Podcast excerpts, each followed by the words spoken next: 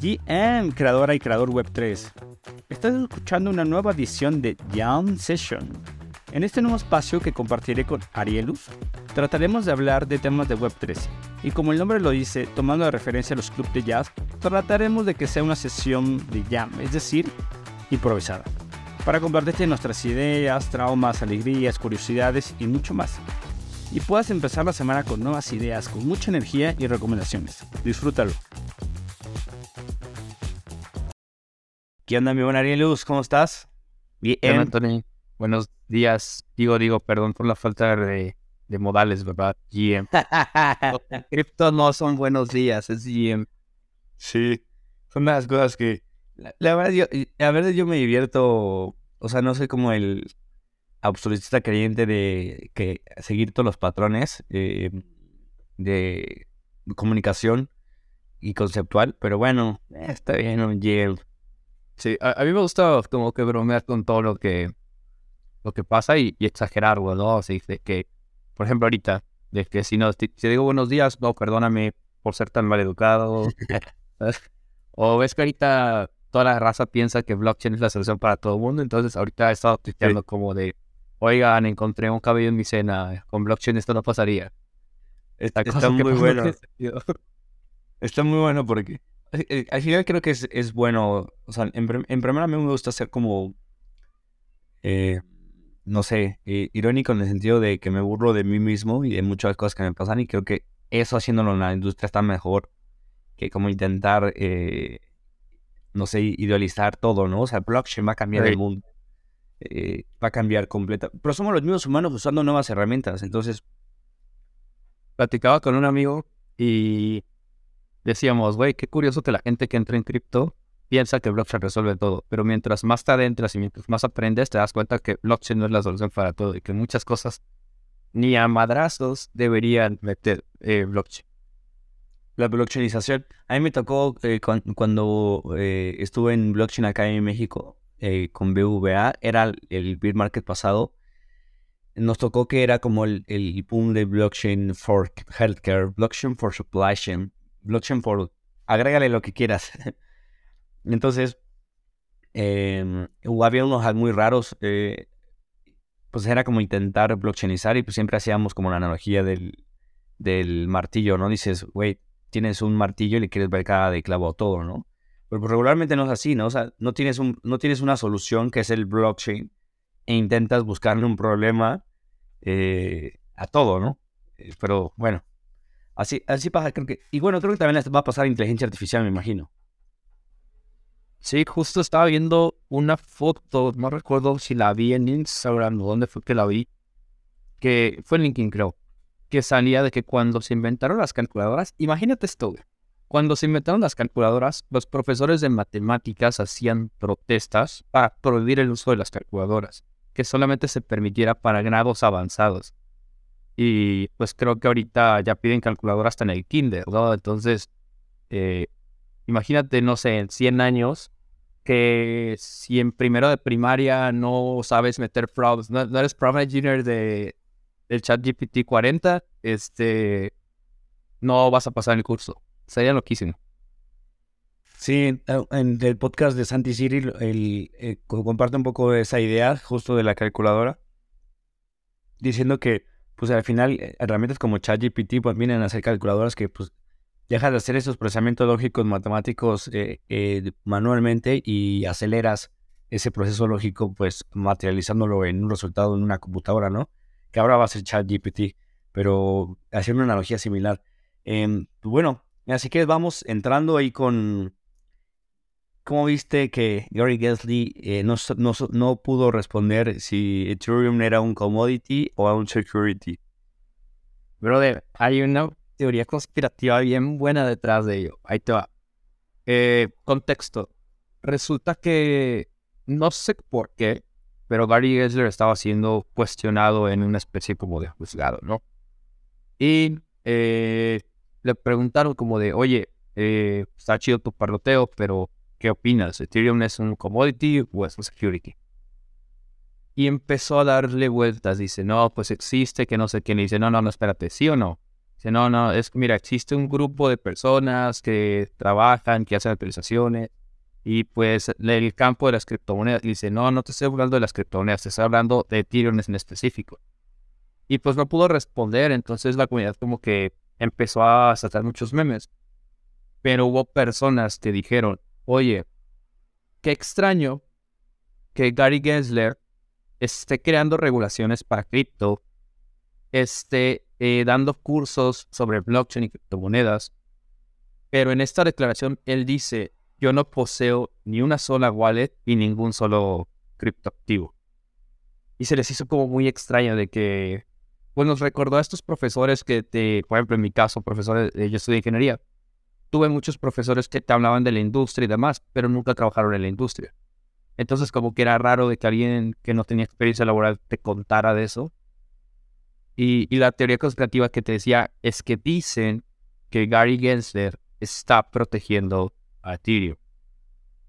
O sea, el hecho de que sea una way, de que no avance con claridad y demás, es para protegerlo. Mm, está interesante. Bueno, déjame agregar un poquito más de contexto. O sea, fue en la Cámara de Representantes con el comisionado de finanzas, no sé qué, un nombre largo. Y regularmente este tipo de interrogatorios, estas comparecencias, eh, están acotadas a un, a un sí o un no. Eh, o sea, son preguntas muy incisivas que te dicen sí o no. O sea, solamente hay dos respuestas. Y entonces, incluso la persona que estaba en esta comparecencia, este comisionado, eh, retóricamente le volvió a decir como, estaba el, meme de México, ¿te acuerdas? El de los empresarios de Monterrey, que le decías, ¿me vas a decir sí o no, pendejo? ah, le pusieron el meme, es lo mismo, ¿no? Nada más que en inglés y obviamente de una forma mucho más, eh, mucho más eh, elegante, sofisticada. Le decía como, sí, me vas a decir si, si Ethereum es un security o no. Y, y nunca pudo decir si sí o no. O sea, aquí hay varias cosas importantes, ¿no? Porque en el momento que contestas si, si es un community security, pues todo empieza a ser más claro, ¿no? Si es un security, empieza a ser eh, regulado por una eh, parte importante de Estados Unidos, pero no lo puede ser regulado por la otra. Es decir, ya entra en un marco regulatorio más claro, ¿no? al menos ya hay las reglas del juego y eso, eh, eso pone a pensar a mucha gente en cómo protegerse, qué hacer, qué no hacer, etcétera, cuando ya están las reglas del juego. Entonces, pues puede ser interesante esto que propones porque al final esa masa gris que sigue estando entre cómo se clasifica eh, Ethereum, pues eh, lo sigue dejando en un espacio gris. Pero yo, sigo pensando que le sigue afectando. O sea, es mejor que ya digan que consideren que es un security o un commodity. Y por otro lado, yo pensé, algo que platicamos creo que en la primera session, que leí un artículo en Coindesk que decía como eh, que al final la SEC es una, organización con recursos limitados de un gobierno como Estados Unidos, aunque sea el gobierno más importante, tiene que saber elegir sus batallas, ¿no? Y las batallas que está escogiendo, pues es yendo contra famosos, es decir, siendo como eh, muy... Em, exhibiendo el, poder que tienen, pero con puntos muy claves, con personas claves, extens claves.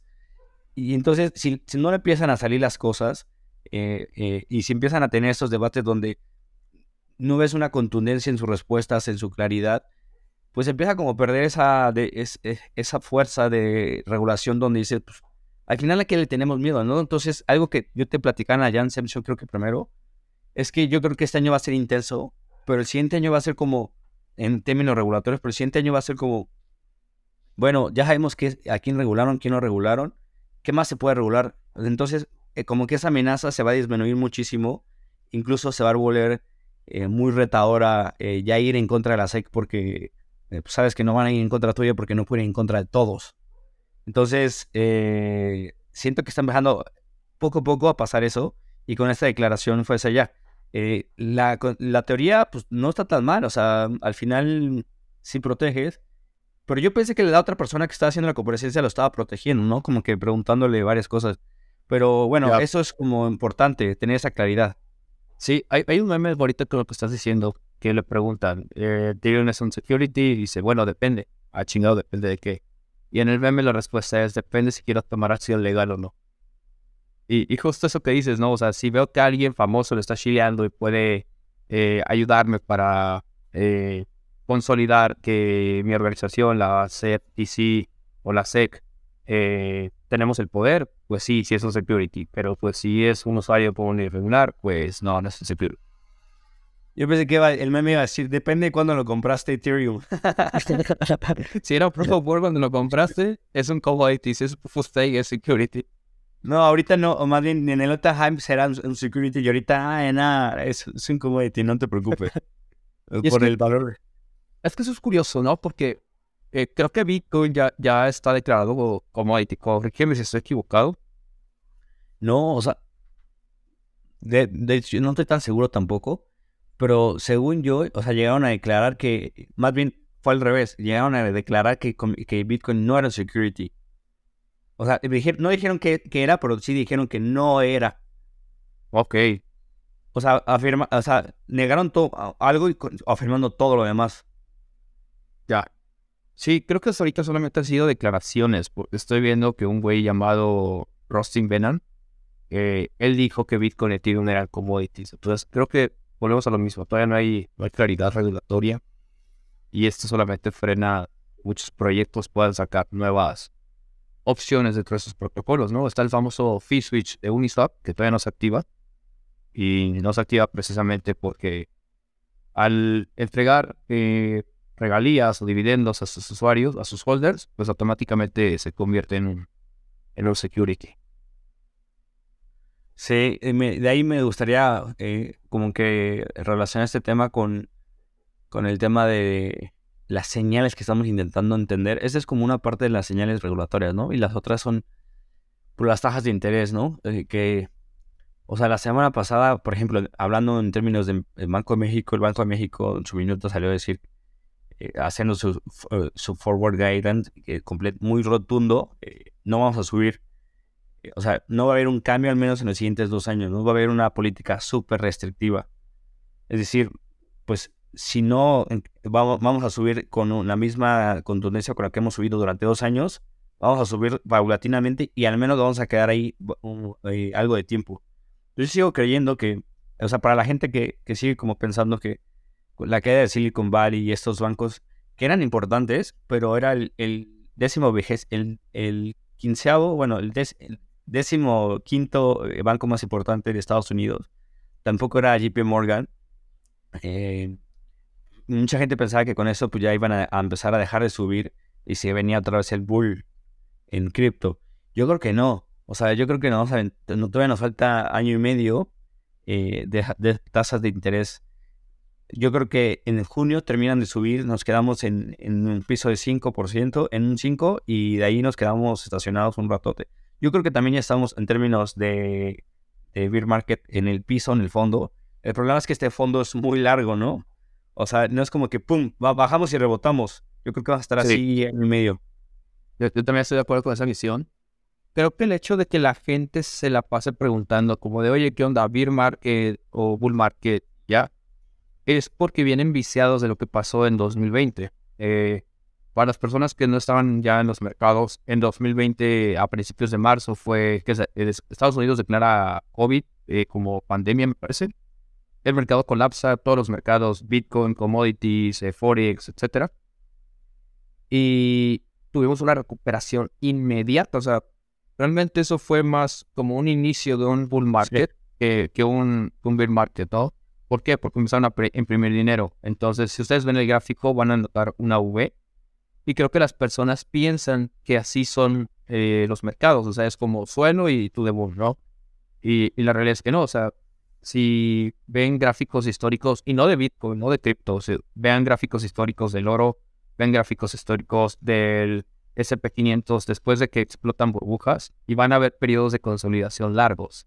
Entonces creo que justo cripto está llegando a esa etapa de madurez donde ya empieza a tener sus periodos de, consolidación largos eh, algo curioso es que en el gráfico ustedes pueden observar que desde el punto más bajo de los últimos dos ciclos hasta el punto más alto es un total de 35, 37 eh, meses. Y del punto más alto, y del punto más alto al punto más bajo del bill market son alrededor de 12, 14 meses. Trayendo esto a colación, y esto no es, no es eh, consejo de inversión, simplemente un dato curioso. Eh, ya cumplimos ese ciclo en noviembre, que fue cuando eh, pasó lo de FTX y muchos opinan que es el suelo. Claro, y que, o sea, regresando con el Jam Station pasado que empezamos hablando que estaba arriba de 2000 de Ethereum, la última vez que lo vimos en 2000 fue antes de que se cayera 3 eh, AC eh, o, 3 Arrow Capital, em, que fue, no sé, septiembre, me parece, ya ni me acuerdo, que ya ni me quiero acordar.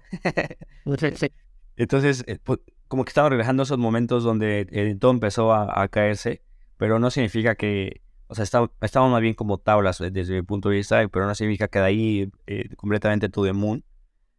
Y, mm, o sea, es que en términos tradicionales, o sea, los mercados lo consideran un, retroceso, o más bien eh, un retroceso, una depresión. En la depresión es cuando ya está en menos 30%, o sea, el mercado está deprimido, que en cripto pues es muy común ver un menos 30, ¿no? Entonces, no aplica tanto. Em, ¿Recuerdas ese, ese gráfico de la psicología del mercado donde habla como de las etapas que tiene un, un bull run? Eh, en la parte del bear market, pues está la capitulación, que es lo que vivimos en noviembre, me atrevería a decir. Después tenemos una etapa que no recuerdo cómo se llama. Y luego hay algo que, que dice que es este la desesperanza o algo así.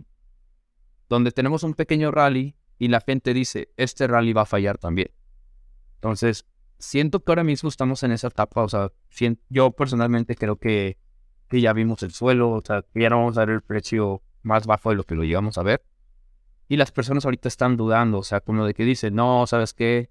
Eh, podemos ir a buscar precios más bajos, eh, este rally no es un rally, este rally va a fallar como los últimos rallies, etc. Y pues trayendo a colación la, la gráfica esta del mercado, muchas veces esta etapa que se llama disbelief eh, suele ser el inicio de los bull markets. Sí, ahí le agregaría, yo he escuchado de personas que dicen que cuando, cuando ya nadie eh, está entusiasmado, o sea, cuando ya nadie, nadie, quiere participar en comprar, o sea, ahí ya es el fondo, o sea, es como, eh, sigue habiendo gente que sigue creyendo en esto, haciendo cosas, entonces sigue habiendo como unas luz. Entonces cuando ya esas intenciones se diluyen por completo es cuando dices, ahora sí podemos considerar que estamos en el mundo. Pero bueno, eso es simplemente jugar a la futurología, sacar la bola mágica e intentar eh, encontrar el porqué del pasado y del futuro. que cosa que te divierte nada más y te entretiene, pero no funciona. Y de ahí podríamos eh, brincar un tema hablando de la futurología. El de eh, Intel, ¿no? irracional, sí. Iba a brincar los, a los memes, que es irracional, pero también creo que es importante el tema de, de Intel. ¿Qué, pasó con Intel? Ok. Eh, Intel, para quien no sé, Intel, Intel no sé cómo se pronuncia, es una gigante tecnológica de Estados Unidos. Eh, son las que crean los chips de computadoras y demás. Ellos tienen un chip llamado Blockscale que sirve para minar Bitcoin. Entonces, uno de los medios de comunicación más importantes, Reuters, eh, publicó que la empresa va a dejar de aceptar pedidos de los equipos de minado a partir del 20 de octubre y van a de distribuirlos. Es decir, todos los pedidos que tienen se van a entregar a máximo el 20 de abril, el, en abril de 2024. ¿Qué significa esto? ¿Por qué está haciendo Intel? Pues, en pocas palabras, lo hace para reducir sus costos pero ¿qué, ¿qué, implica esto para el mercado de Bitcoin? O sea, más allá del tema del precio, creo que lo, la competencia de Intel va a tener que desarrollar equipos que eh, suplan esta necesidad y podremos ver una caída en el hash rate. Y esto es algo de lo que se ha venido practicando en los últimos años, sobre todo cuando Ethereum iba a pasar a, Proof of Stake. Si en el largo plazo seguir bajo un esquema Proof of Work es sostenible, ¿no? Porque Proof of Work funciona de la siguiente manera. Tienes una computadora súper potente, entre comillas, súper cara, y necesitas hacer operaciones súper complejas que consumen un montón de energía. Y esto en el largo plazo pues se hace insostenible porque tienes que hacer equipos cada vez más potentes y que consuman menos energía a la vez. Y hasta el momento no se han logrado. Yo ahí tengo varias, dos, un par de impresiones. O sea, uno, creo que esa, esta acción responde completamente a algo natural en un, en un negocio que dejó de ser rentable y simplemente en estos momentos, en estos tiempos de donde estás buscando una eh, mayor rentabilidad o que tu modelo sea más profitability, pues sacas una línea que, de negocios que ya no te funciona. Yo lo veo así, no lo veo tan maquiavélico de no quieren acabar con Bueno, simplemente dijeron, igual que Nvidia, eh, Nvidia creo que ya dejó de, enfocarse en, minería. Obviamente eh, se está enfocando más en la industria de videojuegos porque videojuegos es un mercado grandísimo, gigante. Yo creo que responde, en primero responde a, términos de rentabilidad de un negocio. Y segunda, y si me das como que este saborcito, es que creo que ahora que tenemos Proof of Stake ya lo podemos contrastar, ¿no? Porque antes teníamos eh, lo que teníamos y era como esta frase de pues es lo que hay, ¿no? Pero ahora que ya tenemos como otra opción, ya empiezas a evidenciar más esas em, deficiencias, ¿no? Que es importante en el sistema de Bitcoin porque eso permite que sea robusto y que sea seguro, pero que sigues preguntándote sobre, ¿seguirá sobreviviendo esta idea 20 o 30 años? O sea, pensando en long term, eh, en el momento, en la fotografía que, que, tomar, que tomamos en 2023 y la llevamos a 20 años después, es muy dudoso. Entonces, no solo por retail en general, ¿no? Te hace como que volverte a cuestionar el funcionamiento y, la eficiencia de estos sistemas. Y, y, además de que, pues, que cada vez hay menos componentes em, eh, de químicos que se utilizan, por ejemplo, en el caso de muchas baterías del silicio, litio, etcétera. Entonces, yo lo veo bastante desalineado hacia donde está intentando ir el mundo, ¿no? Para sobrevivir, ni siquiera por gusto. Sí, yo por ahí eh, soy muy partidario del desarrollo tecnológico. O sea, a mí sí me emociona todas las cosas que la gente, pues la mayoría de la gente dice que está mal. O sea, lo de los chips neuronales, lo de ir al espacio. O sea, a mí sí me emociona mucho eso. Y trayendo la blockchain a los mecanismos de consenso, o sea, creo que así como Bitcoin en el 2008, desde el white paper, eh, revolucionó la idea de ver el dinero y demás, y luego las propuestas de Proof of Stake que surgieron a partir del 2012, 2013, teóricas, eh, también hablaban de, un modelo más sostenible. Creo que eventualmente en 10, 15 años podríamos ver un nuevo mecanismo de consenso muchísimo mejor de los que existen actualmente. Y quién sabe, quizá proyectos como Bitcoin busquen eh, migrarse a esos nuevos modelos o Ethereum, etcétera. Eh, así como antes del 2008 no existía una mejor forma de dinero y a partir del 2008 existe Bitcoin, incluso en, no sé, 100 años podría ser que Bitcoin sea obsoleto para las necesidades de aquel entonces.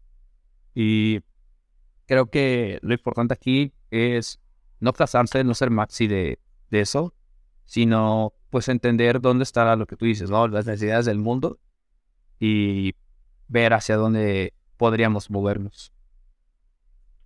Es que eso me hace reflexionar mucho como el, los problemas del maximalismo, ¿no? O sea, yo creo que tanto a ti como a mí eh, nunca vamos a dejar de reconocer la importancia de Bitcoin, lo, relevante que es, eh, el, origen de todo, eh, la trascendencia, o sea, en general, yo no, yo no estoy de acuerdo con Bitcoin, pero lo que no estoy de acuerdo es en, creer que justamente así, preservar así como un dinosaurio eh, algo durante todo el tiempo y sin moverlo eh, es lo correcto, ¿no? En la semana escuchaba un, resumen de un libro que se llama Tick Game, que habla acerca como de los modelos mentales eh, y hablaba como de diferentes modelos mentales, más bien diferentes perfiles de modelos mentales y hablaba como de dos, dos principales, ¿no? Que, me gustaría compartir, como una mentalidad de predicador, ¿no? Que el predicador es el que está intentando eh, asumir el rol donde en ese rol, pues lo que se diga es el que está predicando y,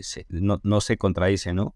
Y obviamente este libro habla mucho acerca como de, para poder crecer se necesita eh, tener una mentalidad más científica, ¿no? Es mucho más abierta, a, pesar de que yo estoy seguro de mi argumento, si tú me demuestras, Arielus, eh, con datos, una contraparte, eh, debería estar abierto para poder integrar tu idea a la mía. Y obviamente en el, maximalismo no existe eso, ¿no? O sea, es una, eh, un modelo mental muy de predicador, que eso ayuda mucho a atraer masas o a un grupo pequeño, pero que hace que no sea abierta a nuevas opciones, ¿no? Entonces, eh, si Bitcoin, o sea, relajando al punto de Intel, si, si, Bitcoin sigue, sigue, el grupo de personas que lo lideran sigue estando eh, en, en, ese punto, que también hay gente que considera que es un punto fuerte en la parte conservadora porque no corre riesgos, eh, entonces, em, no sé, es importante, es relevante, pero pues podrá llegarse a quedar en la, en la carrera, ¿no? De la evolución, sí, como es el Rey Dalio. Sí. Justo cuando se está invirtiendo se habla de dos términos, ¿no? Eh, cuando se invierte en tecnología. El primero es el riesgo de obsolescencia, que es que la tecnología en la que estás invirtiendo con el paso del tiempo eh, se vuelve obsoleta. Es como muy, muy claro. Y el segundo es riesgo de ejecución, el propósito para el cual fue creado esa tecnología eh, no se ejecute de forma correcta. Actualmente Bitcoin no, se enfrenta al riesgo de ejecución porque el código ya está, o sea, ya no tienes que meterle mano, funciona para su propósito y fin de la historia. Pero en el largo plazo, eh, la tecnología que utilizan, o sea, no, no Bitcoin, el protocolo de consenso de la blockchain como tal, sino la tecnología alrededor, o sea, la infraestructura puede volverse obsoleta. Entonces, eh, pues no sería un negocio.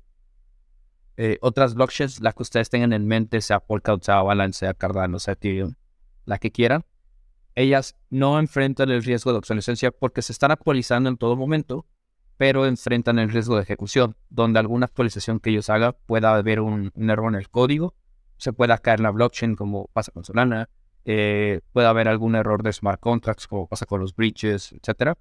Ese es el riesgo de ejecución. Entonces, eh, precisamente Bitcoin está en el, primer apartado y creo que solamente el tiempo dirá qué es lo que ocurre. ¿no?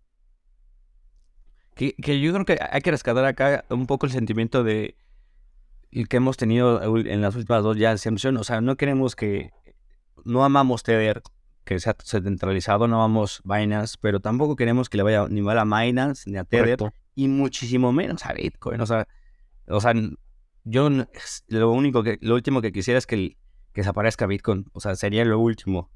Pero pues, estaba intentando ser autocrítico en el sentido de, justamente por el que, en el sentido de que quieres que siga, que siga, eh, ¿qué debería hacer, no? O sea, o, o, por qué no cambiamos, o sea, en ese sentido, para que mejore. Em, y bueno, de ahí, si quieres, ahí en esa parte irracional, podemos brincar a los, a los memes eh, yo no estuve transmitido, pero fue una semana llena de memes, ¿no? Sí. Eh, ¿Dónde comienza todo? Nadie lo sabe. Eh, pero ¿qué fue lo que nosotros pudimos rescatar? Eh, primera, la semana comenzó con una noticia positiva de que las personas que recibieron el, airdrop de Arbitrum recibieron otro airdrop. hubo un proyecto que, ahí que se llamaba AI Doge, algo así. Y pues si tú habías recibido el airdrop, eh, pues puedes entrar a la página, eh, unos toques y venderlos en algún centralizado como Huawei. Eh, yo lo hice, ahí se agradeció mucho el, regalo matutino, pero de repente, pues ya sabes, el algoritmo te empieza a botar más memes y demás. Y resulta que hubo una meme coin que es, yo creo que la madre de las meme coins, la madre de los memes, y es este meme conocido como Pepe, la rana. Hubo un token que salió y a, los, a las personas que compraron les dio rendimientos de más de 4500x. Una locura. Yo cuando entré estaba en dos, arriba de 200. Eh, me imagino que em, empezaron a surgir ya muchos réplicas, eh, porque al final es un meme. Pero o sea, ¿tú crees que teniendo ese tipo de comportamientos memaicos, o sea, si seguimos teniendo como esos bulls eh, de criptomonedas como Doge, Shiba, eh, Meme, ¿nos van a tomar en serio en general? O sea, es que acá hay varias preguntas interesantes, ¿no? Como, si sigue pasando eso, no va a lograr evolucionar, ¿no? Pero eso, eso responde a la pregunta de, más bien al pensamiento de queremos que nos tomen en serio el, mercado tradicional, ¿no? Pero también si lo pones en, términos más realistas, pues siempre hay, irracionalidades en el mercado. De hecho, es más irracional que racional. Entonces, siempre hay cosas así, solamente que pues, ahora es más evidente porque pues ves una rana eh, en el logo y, ves cosas bien raras, bien worse en cripto, que en, en mercados tradicionales pues representaban a lo mejor a una empresa que no hacía nada y que tenía números ocultos. Al punto del que voy es que ya existía esa racionalidad. Entonces, son dos pensamientos diferentes, ¿no? Si vamos desde el primer pensamiento es, no nos van a tomar en serio, ¿no? O sea, si seguimos teniendo mil más mil en un meme, la gente va a decir, estos güeyes están jugando, ¿no? Pero el otro pensamiento es, no, no es necesario. O sea, eso ya existe en esa racionalidad. Ve, en alguna ocasión eh, tomé una clase que te hablaba sobre la cultura de la sociedad. Y pues te explicaba que desde el comienzo, los primeros grafitis que se hicieron, que fue el ser humano agarrar sangre o agarrar blood y tallar en la piedra, eh, pues era representar algo, era decir, oye, yo estoy aquí, o sea, yo aquí estoy. Esto fue evolucionando, empezaron a surgir este, pinturas, empezaron a surgir eh, bocetos, folletos, eh, imágenes en internet, emojis, etcétera al final la cultura del meme no es algo actual, o sea, es algo que lleva siglos con nosotros y solamente evoluciona eh, dependiendo del medio. Creo que ahora el meme eh, pues se encuentra la forma de criptomonedas y qué tan positivo sea esto o no, eh, pues depende a quién le preguntes, ¿verdad? Lo que decíamos hace ratito, si compraste en la cima de la burbuja, pues obviamente estás en contra, pero si compraste en el mero fondo, como estos güeyes que de 25 dólares pasaron a casi un millón, eh, pues obviamente es súper positivo. Pero, ¿qué? Se me está yendo la idea, pero ¿qué creo que es lo, lo importante de destacar aquí? El ciclo del 2021 eh, fue, en la burbuja explotó, por, en, explotó en abril porque había memes de todo. O sea, salía una canción, le hacían la criptomoneda. Salía una nueva película, le hacían la criptomoneda. Había criptomonedas de todos los perros que se pueden imaginar, de todos los gatos, de todas las jirafas, gorilas, etc. No, era, era, por temporadas, porque hubo una temporada donde salió sushi que todos eran criptomonedas de, de comida. De comida, eh, sí. Finance, o sea, y luego fue de animales, o sea, como que eran las sessions de animales, comida, memes, o sea, iban como evolucionando cada dos, tres meses, ¿no? Sí, y sabes, ahorita te lo pienso, no ha habido meme, meme session de ciudades. No, ¿verdad? Deberías de hacer una propuesta a, la, meme Galactic. en, ¿En dónde fue? En Medellín. Estuve en el hackathon de, de Hackon Wasm de Cosmo. Y hubo un proyecto que era una blockchain para crear meme codes. Y la blockchain te permitía todo. O sea, te permitía funciones de escalabilidad, te permitía funciones descentralizadas para hacer otros masivos, etc. Y estuvo como y fue criticado así como de que, güey, o sea, ¿por qué haces eso? Realmente no aporta valor. Y después fue como, oye, espera. Güey, una blockchain de meme coins tiene todo el sentido del mundo. Tal vez no como propuesta de valor para la industria alimenticia, de cadena de suministros, etcétera. Pero sí podrías estar atacando un sector de que, güey, si quieren crear un meme, vengas de todos para acá. Y aquí vamos a hacer como el, el gran canvas. Pero... Me, me, estoy acordando de una, una empresa, no sé si la llegaste a conocer, se llama Dopameme, se adelantó su tiempo. Dopameme eh, era un equipo de blockchain en Guadalajara, eh, que por cierto bastante bueno, que lo que ellos, ellos querían hacer eh, era que cada meme tuviera como el registro de la persona, ¿no? Porque pues nunca sabes quién creó ese meme, o sea, pues se, se, se distribuye por todo el mundo, pero nunca sabes quién lo creó, ¿no? Entonces hay unos memes que se vuelven eh, completamente virales y hay algunos memes que se vuelven pues relativamente virales. Entonces esta idea lo que buscaba era como que se le atribuyera los créditos y de cierta forma ganara dinero pues, el creador del meme a través de pues obviamente un footprint, una, una huella digital eh, a través pues de un hash eh, en una wallet. Em, y, y, que la verdad su diseño estaba bastante bueno, o sea, tenían buena tecnología, buen equipo. simplemente siento que se adelantó eh, y ella era un equipo en Guadalajara. Em, Ricardo Bruca, el de Avalanche, lo, los conoce muy bien. Y me acuerdo mucho de Ricardo. Dopameme.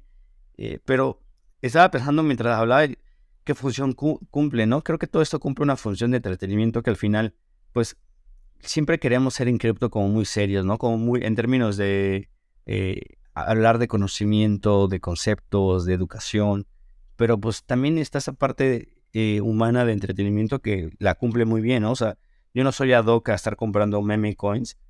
Eh, una vez, eh, no te platiqué, cuando estaba el boom de Shiba, la verdad es que le sacó el 50% cuando fue el, show de Elon Musk. Que todo el mundo estaba esperando que dijera Shiba, Shiba. Y saqué el 50, me fui y ya lo usas, ¿no? A lo mejor lo puedes usar, pero creo que cumple esa función los meme coins. Sí. Sí, al final sí es meterse en, una, en un casino. O sea, es apostarle la ruleta de que una, si tu meme coin es la que va a subir o a bajar. Y dos, de que si estás comprando en el momento ideal, ¿no? Porque cuando se trata de meme coins, analizar el gráfico no sirve para nada. Ahí es meramente comunidad y es, es muy complicado. Pero hablando de entretenimiento, ¿viste el show que tuvimos hace un par de horas? Ah, sí, del, del, del cohete, ¿no? Sí, sí. no, hombre, o sea, yo, yo feliz en la mañana, o sea, me desperté para eso y lo prendo la tele, pongo YouTube, me pongo a ver el, lanzamiento y... Güey, o sea, vinieron flashbacks a mí de hace años, o sea, te hablo de más de 6, 7, 8 años, cuando se estaban haciendo las primeras pruebas de de los Falcons, incluso creo que tiene más de 10 años. Y yo decía, bueno, es cierto, o sea, ¿cómo pasaron de hacer eh, lanzamientos donde explotaban el cohete literal al momento de lanzar y que ahorita ya estén hablando de crear un cohete para llegar a la luna, ¿no?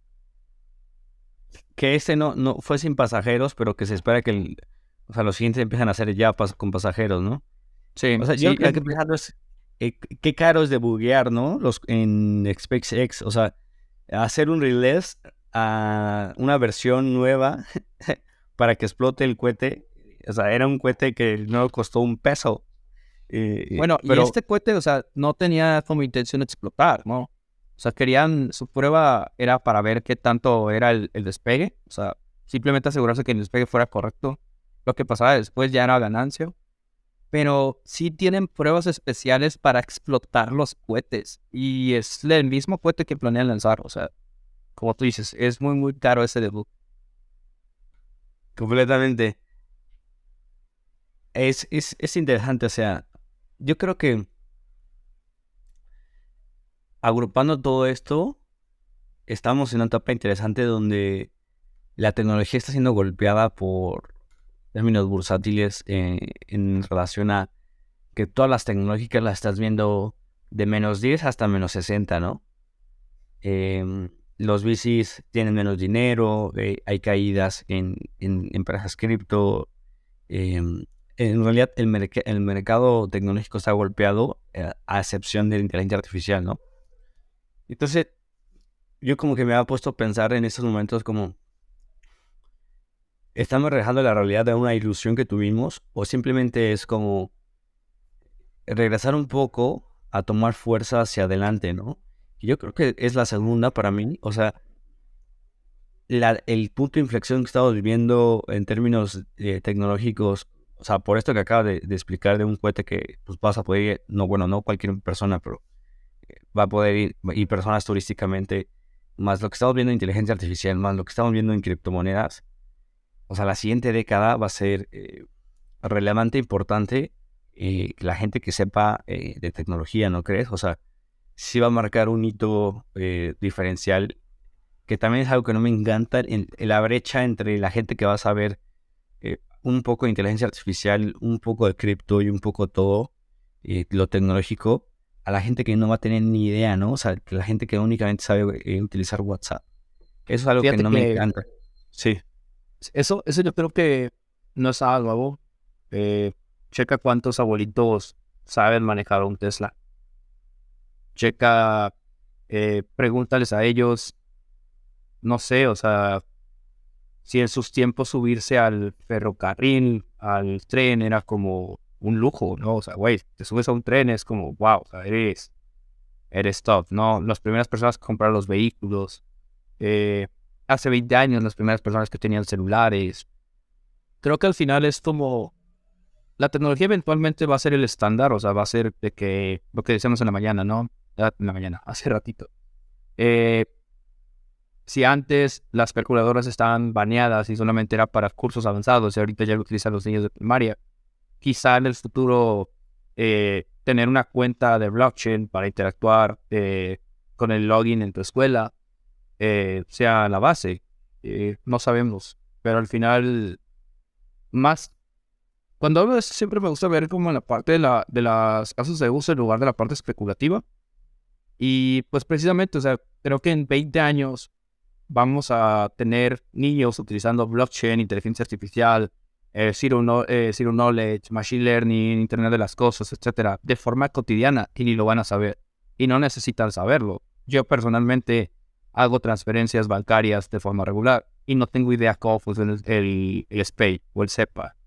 Entonces, al final lo que el usuario quiere es que funcione, eh, que sea seguro, que no se pierda lo que está haciendo en el proceso. Y creo que es lo importante.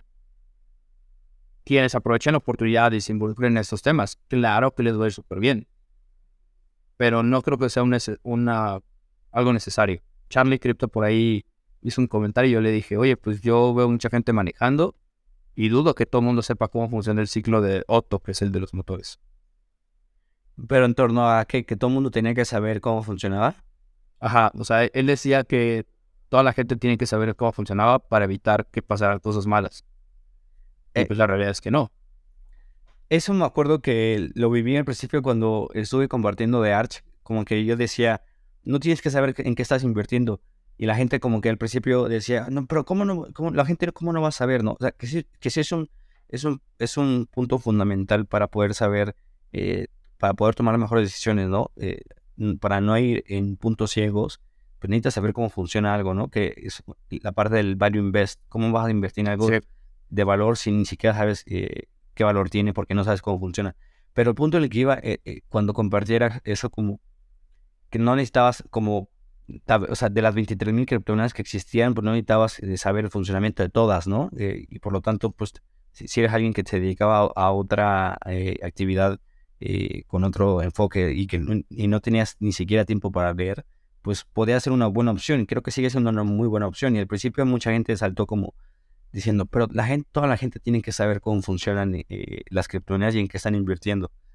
Y sí, estoy súper de acuerdo, pero pues la gente cuando invierte en el S&P 500 está invirtiendo pues en 500 empresas. ¿Cómo, no sé si sepan cómo funcionan las 500 empresas más importantes de Estados Unidos. O sea, no sé siquiera una. O sea, creo que es importante pero estamos limitados como, como seres humanos al... Que, eso, eso siempre yo me lo preguntaba cuando, cuando vas en la mañana a una oficina, en un lugar donde eh, hay una rutina muy constante y tú haces la pregunta, eh, ¿cómo estás? ¿Qué te responde la gente? Bien, ¿y tú? son preguntas y respuestas automáticas, ¿no? Entonces yo mucho tiempo siempre me pregunté, ¿por qué la gente no contesta eh, que está mal o que, le va, va la chingada, ¿no?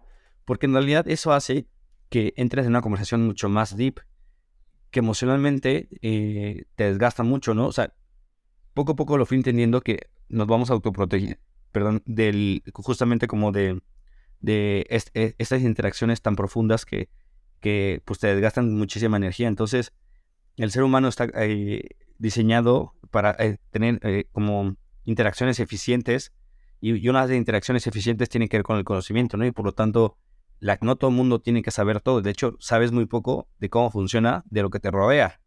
Sí. O sea, yo le pregunto a las personas cuando, cuando me dicen eso de que no, es que tienen que saber cómo funciona. Yo les digo, este, ¿qué celular traes? No, pues traigo este Android, traigo este iPhone. Digo, ¿cómo funciona? Porque usas un teléfono si no sabes cómo, cómo funciona. Ni tu cuerpo. Ni tu cuerpo, sí, justo, ¿no? Y lo traes todo el, todo el día. Justo hay, una frase que me gusta que es de que tu cerebro es una máquina tan inteligente que sabe dónde está cada una de tus venas, órganos, arterias, músculos y para qué funcionan, pero tú no. Tal cual, tal cual, o sea, no tienen ni idea. Y, creo que e, ese conocimiento más pleno te va dando mm, eh, mucho más información para tomar decisiones pero que al final se vuelve, o sea, por eso existe, existen, los, existen los sesgos cognitivos, porque es una forma de eficientar la energía, ¿no? O sea, eh, la energía que se necesita para poder procesar estos, estos eh, pensamientos, eh, estos sesgos te permiten que no tengas que pensar en todo y por eso te lo acotan a un pensamiento.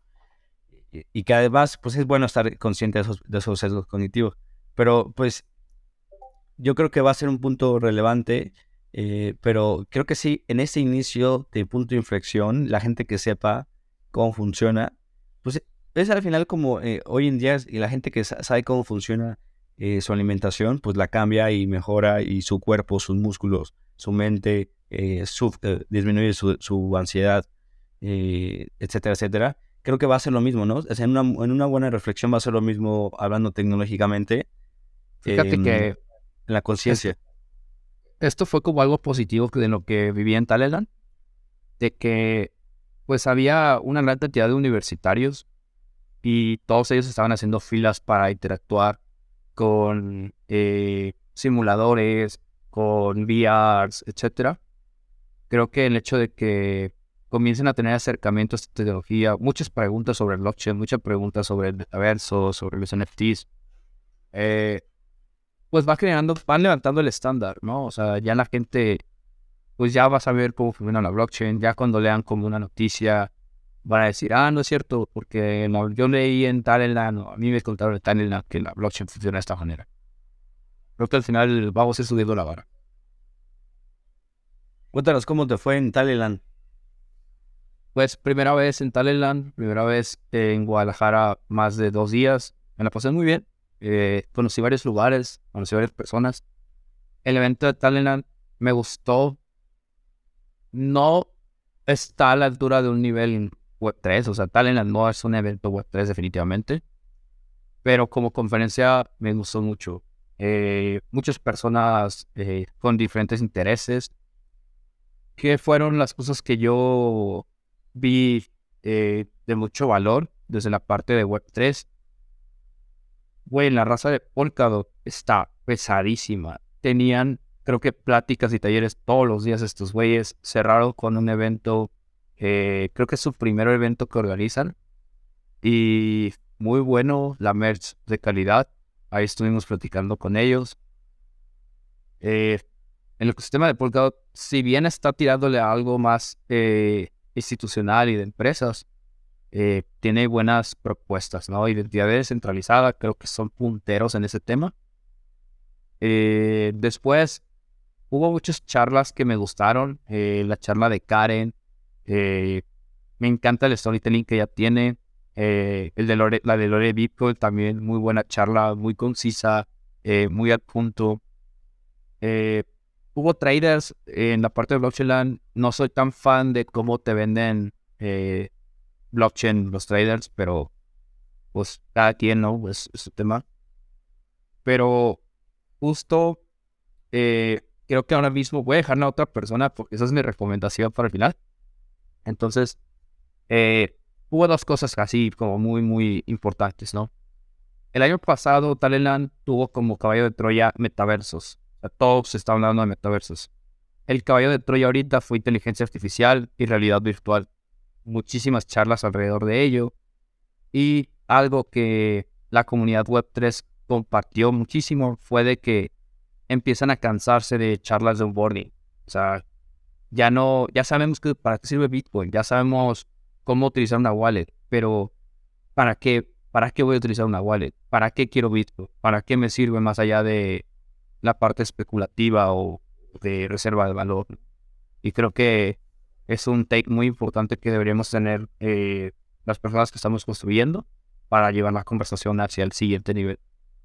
Órale, eso, está, eso es un buen insight porque, pues, supuestamente, o sea, yo ahí con, yo mi primera transacción lo hice en Campus Party antes de llamarse tal en la Campus Party 2016. Lo he platicado por acá, como fue un poco. Y siempre ha sido ese espacio para onboardear, no, no, no solo en cripto en general, ¿no? Eh, todas las tecnologías. Entonces es un insight importante y relevante porque en el lugar donde estás haciendo ese onboarding constantemente ya eh, no es tan relevante eh, esa conversación que se tiene, ¿no? De qué es Bitcoin. Es muy, muy interesante. Y como que ya tienes que avanzar, evolucionar con ellos para, si no, irte directo a Zero Knowledge Proof, Eh, sí, es ayudarles a que ellos puedan explorar más opciones y que no simplemente sea. Pues es que también, pues la gente ya lleva escuchando eso unos 5 o 6 años, ¿no? Entonces ya medio, si no son, si bien no son expertos y quieren conocer o escuchar otras partes de Web3 que existen, sin duda existe y hay tela de dónde cortar. Sí, creo que sería importante empezar a movernos para allá. algo que a mí me dejó mucho es cómo hacer el storytelling. Entonces, justo ayer empecé a maquinar cómo voy a empezar a dar mis charlas. Quiero hacerlas mucho más dinámicas. Me gustó varias charlas que vi. Y como hubo una, una persona que me dijo una parte, una parte importante de, del onboarding. Me dijo, güey, en el onboarding no vas a ser experto en la gente en blockchain. O sea, la gente tienes que decirle, mira, esto es así, me vale madre cómo funciona, sirve para esto. Ya si quieres aprender más, ya métete a aprender cómo funciona. Pero necesitas 20 minutos para hacer un despliegue de un smart contract y no necesitas que una persona sea desarrollador para hacerlo. Ya después, si ese güey se quiere volver cracks en smart contracts, pues bueno, ya le toca aprender a programar. Claro. A mí me encanta empezar con los first principles, ¿no? A ver, ¿para qué chingados está esto? O sea, o sea, sí, muy bonito todo, cómo funciona, pero ¿para qué? O sea, ¿para qué lo usas? ¿Qué problema resuelve? Me gusta mucho verlo desde la parte de los programas a resolver. Pero mm, bien, eh, me si que te parece, vamos, vamos cerrando. Eh, las recomendaciones, yo haría la recomendación de, vamos a tener el evento el siguiente 3 eh, de mayo en la Ciudad de México, eh, Creadores Web 3 junto con Espacio Cripto y, y, con el apoyo de Field Network. Vamos a hacer un evento enfocado en Layers 2. Eh, acá Gonarilos nos va a ayudar a, moderar un panel. Va a haber un, par de pláticas adicionales, eh, cervezas, comida. Eh, la gente que está en Ciudad de México, vénganse para acá el 3 de mayo. va a estar bueno. íbamos a hacer uno mañana en Bitcoin Base Bar, pero pues no tenía sentido como aislarlo, es mejor como sumar esfuerzos. Entonces decidimos hacerlo más como Layer 2. Estaría bueno empezar a hacer una comunidad de Layer 2 no sé si ya exista. Existe la Layer 2 en español. Ah, que es de Argentina. Sí, de Argentina. Eh, los argentinos, boludo. ¿Cómo los amo los argentinos? de hecho, la mayor audiencia de, del, creador del Web 3. Em, y bueno, la gente que está acá en Ciudad de México, eh, vénganse para acá. Esa sería mi, recomendación. Eh, no sé, la tuya, ¿cuál qué, le quieres recomendar esta semana? Pues ya nada más para tentar que, oye, sé que no lo van a escuchar hasta el lunes, pero Hoy en Puebla va a estar Vainas, entonces les contaré de, qué trata sus eventos la siguiente semana.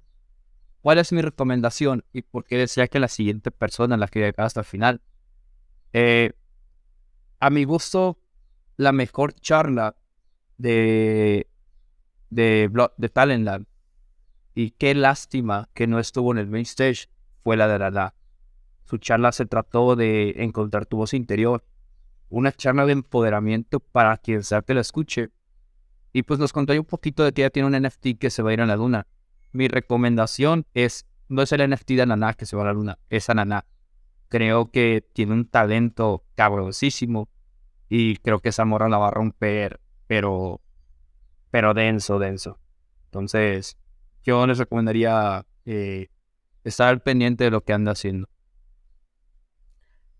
que tiene una colección de NFTs. Eh, no sé cómo se llama su colección de NFTs, pero bueno, lo, voy a, la voy a buscar y la voy a poner ahí en, la recomendación del podcast. para, que la, para que la gente lo, lo pueda revisar. Y, sí, yo, yo, tuve el.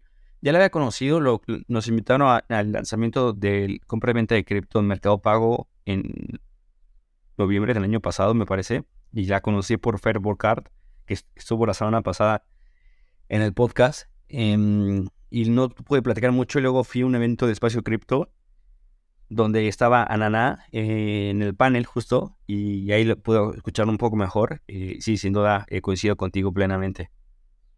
Sí, su colección se llama eh, Ropo 333. Son seis piezas. Y yo estaba intentando comprar una, pero el gas está horrible estos últimos días, entonces... Estos días ha estado pesadito, ¿no? gas de 70 dólares me tocó ver y dije, no, sí estoy bullish, pero, pero también soy pobre, entonces mi lugar, conozco mi lugar, ¿no?